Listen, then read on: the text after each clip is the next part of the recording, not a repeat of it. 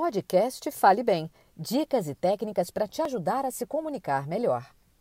Olá, podcast Fale Bem está de volta e hoje vamos falar um pouquinho sobre o lado do conteúdo no programa Fale Bem. Se no episódio anterior nós ouvimos a Lúcia Provenzano, que também está aqui conosco, comentar a fonoaudiologia e tudo que ela é capaz de fazer por quem nos procura, encontrar o local onde a voz habita, traçar um perfil comunicacional é, do cliente. No lado do conteúdo, que é o que me cabe, eu tenho alguns desafios. O primeiro deles é, a partir de uma anamnese, que no nosso caso é feita com uma grande entrevista em vídeo, na qual o cliente fala de si como pessoa e como profissional, a partir dela eu consigo extrair questões como: a tua venda é consistente? Ela está em dia com aquilo que você me disse que você espera que as pessoas percebam? Para exemplificar para vocês um pouco até onde a gente vai, numa conversa que tivemos com o cliente, nós chegamos a sugerir, por exemplo, que ela trocasse a indumentária, mudasse de roupa, em bom português. Ou seja, possivelmente a percepção da competência que ela tinha na atividade que desenvolvia estivesse sendo embotada pelo estilo de roupa que ela usava, mais para roupa de garota, com uh, decotes, com estilo mais justo.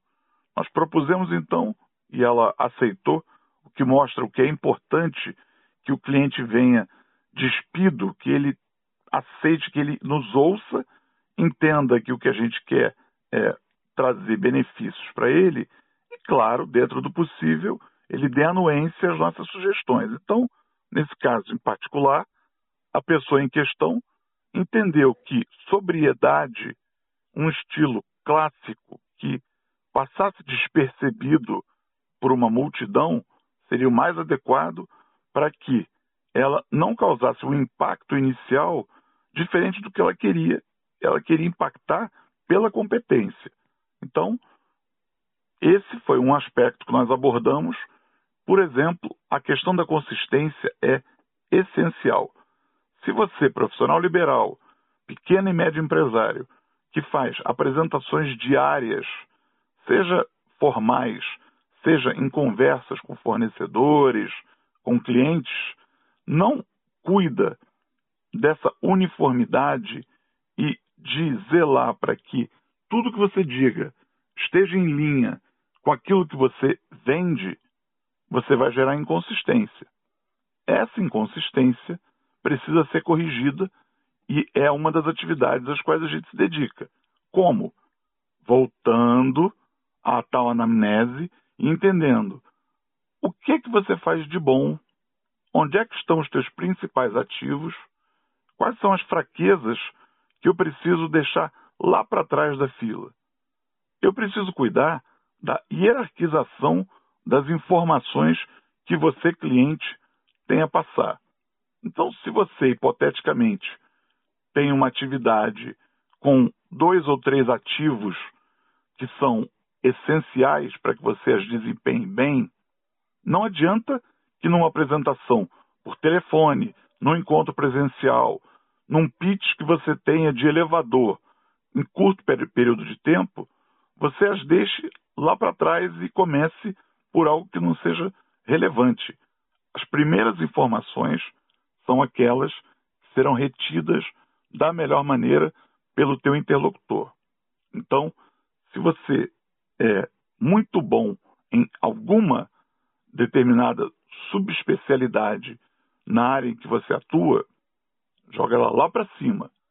Menciona a tua formação, menciona cursos que você tenha feito, aperfeiçoamentos que você tenha feito, é, idiomas que você tenha aprendido nos quais você possa se comunicar de maneira fluente.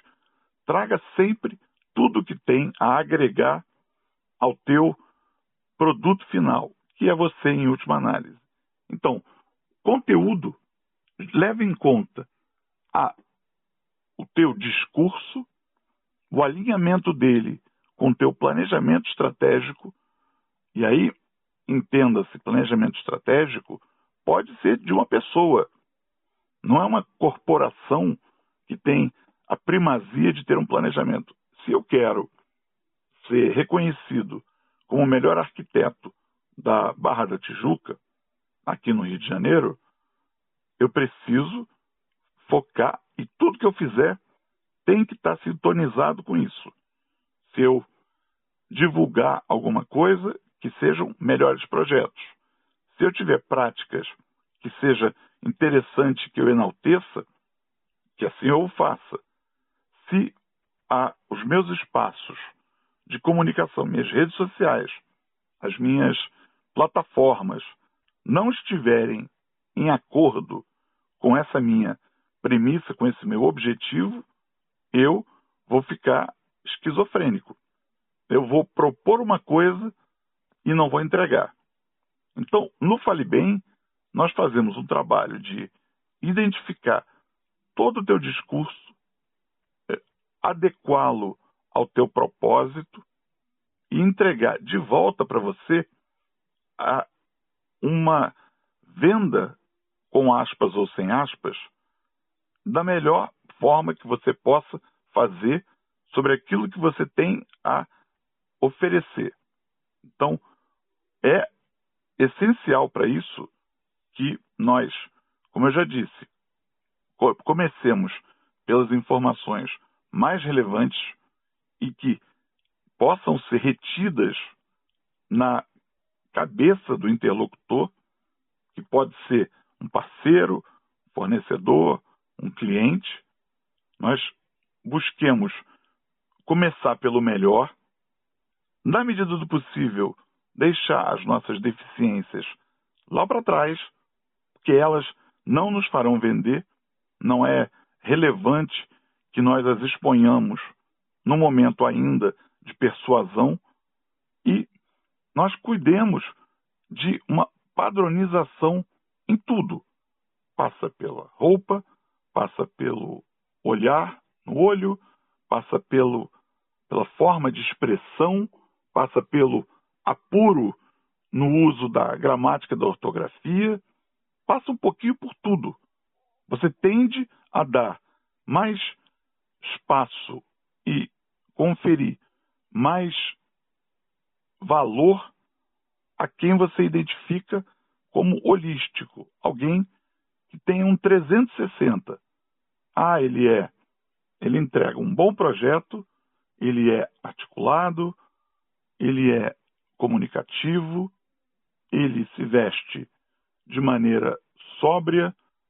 Entendi. Isso tudo faz com que a competência dele fique em primeiro plano e não um outro aspecto qualquer que a gente não queira ver enaltecido. Então, por hoje, a gente para um pouquinho aqui com o conteúdo e no próximo episódio, Lúcia Provenzano e eu vamos analisar alguns exemplos de comunicação e o que é que nós podemos fazer ou ainda o que se pode fazer em geral e nós no Fale Bem em particular para ajudar a essas profissionais de quaisquer áreas que sejam a se comunicar com mais assertividade. Muito obrigado e até a próxima.